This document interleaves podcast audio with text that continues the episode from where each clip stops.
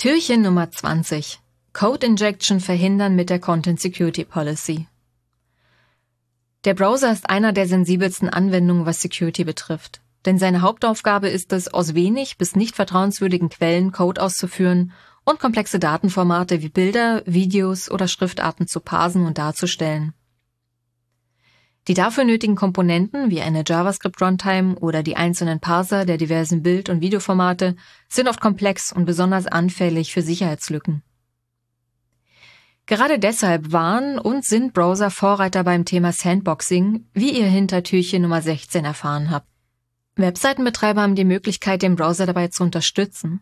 Sie können ihm sagen, welche Quellen für eine Website vertrauenswürdig sind mit der Content Security Policy. Damit kann feingranular eingestellt werden, aus welchen Quellen die diversen Ressourcen wie JavaScript, CSS, Schriftarten, Bilder, iFrames oder Webworker einer Website geladen werden dürfen. Mittels des HTTP-Headers Content Security Policy wird der Browser angewiesen, aus welchen Quellen die einzelnen Ressourcen geladen werden dürfen. Welchen Schutz soll das bringen, fragt ihr euch? Gutwillige Webseitenbetreiber würden in ihren Webseiten ohnehin nur Ressourcen aus vertrauenswürdigen Quellen laden und böswillige Webseitenbetreiber würden ihre schädlichen Ressourcen einfach in die Content Security Policy aufnehmen oder die Policy einfach weglassen. Das stimmt, aber dafür ist die Content Security Policy nicht gedacht. Sie soll vielmehr die Nutzenden von Webseiten vor Code Injection wie Cross-Site-Scripting im Browser schützen. Cross-Site-Scripting beschreibt eine Sicherheitslücke, bei der JavaScript-Code in eine Webseite geschmuggelt wird. Zum Beispiel kann in einer Kommentarfunktion einer Website ein Kommentar mit einem Script-Tag hinterlassen werden. Wird das Script-Tag bei der Ausgabe nicht richtig encoded, wird das Script-Tag Teil des HTMLs und vom Browser ausgeführt, statt es literal auszugeben.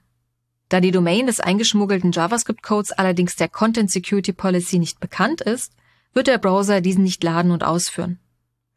Auch Inline-Code, Code, der direkt im Script-Tag liegt, wird bei aktivierter Content Security Policy standardmäßig nicht ausgeführt. Selbst in Webseiten, die keine dynamischen oder von Nutzerinnen generierten Inhalte ausgeben, kann Code eingeschmuggelt werden. Zum Beispiel, wenn Ressourcen von einem Content Delivery Network geladen werden. Unter Umständen können Angreiferinnen diese direkt dort manipulieren. Für diesen Fall erlaubt die Content Security Policy auch, dass statt Domains als vertrauenswürdige Quellen kryptografische Hashes für Skripte hinterlegt werden können. Manipulierte Skripte mit anderen Hashes werden vom Browser dann nicht ausgeführt.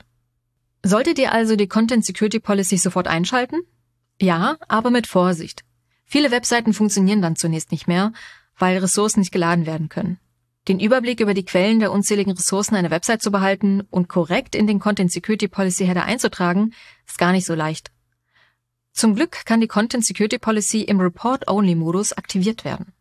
Verletzungen der Policy werden anschließend nicht mehr blockiert, sondern an definierte Endpunkte gemeldet.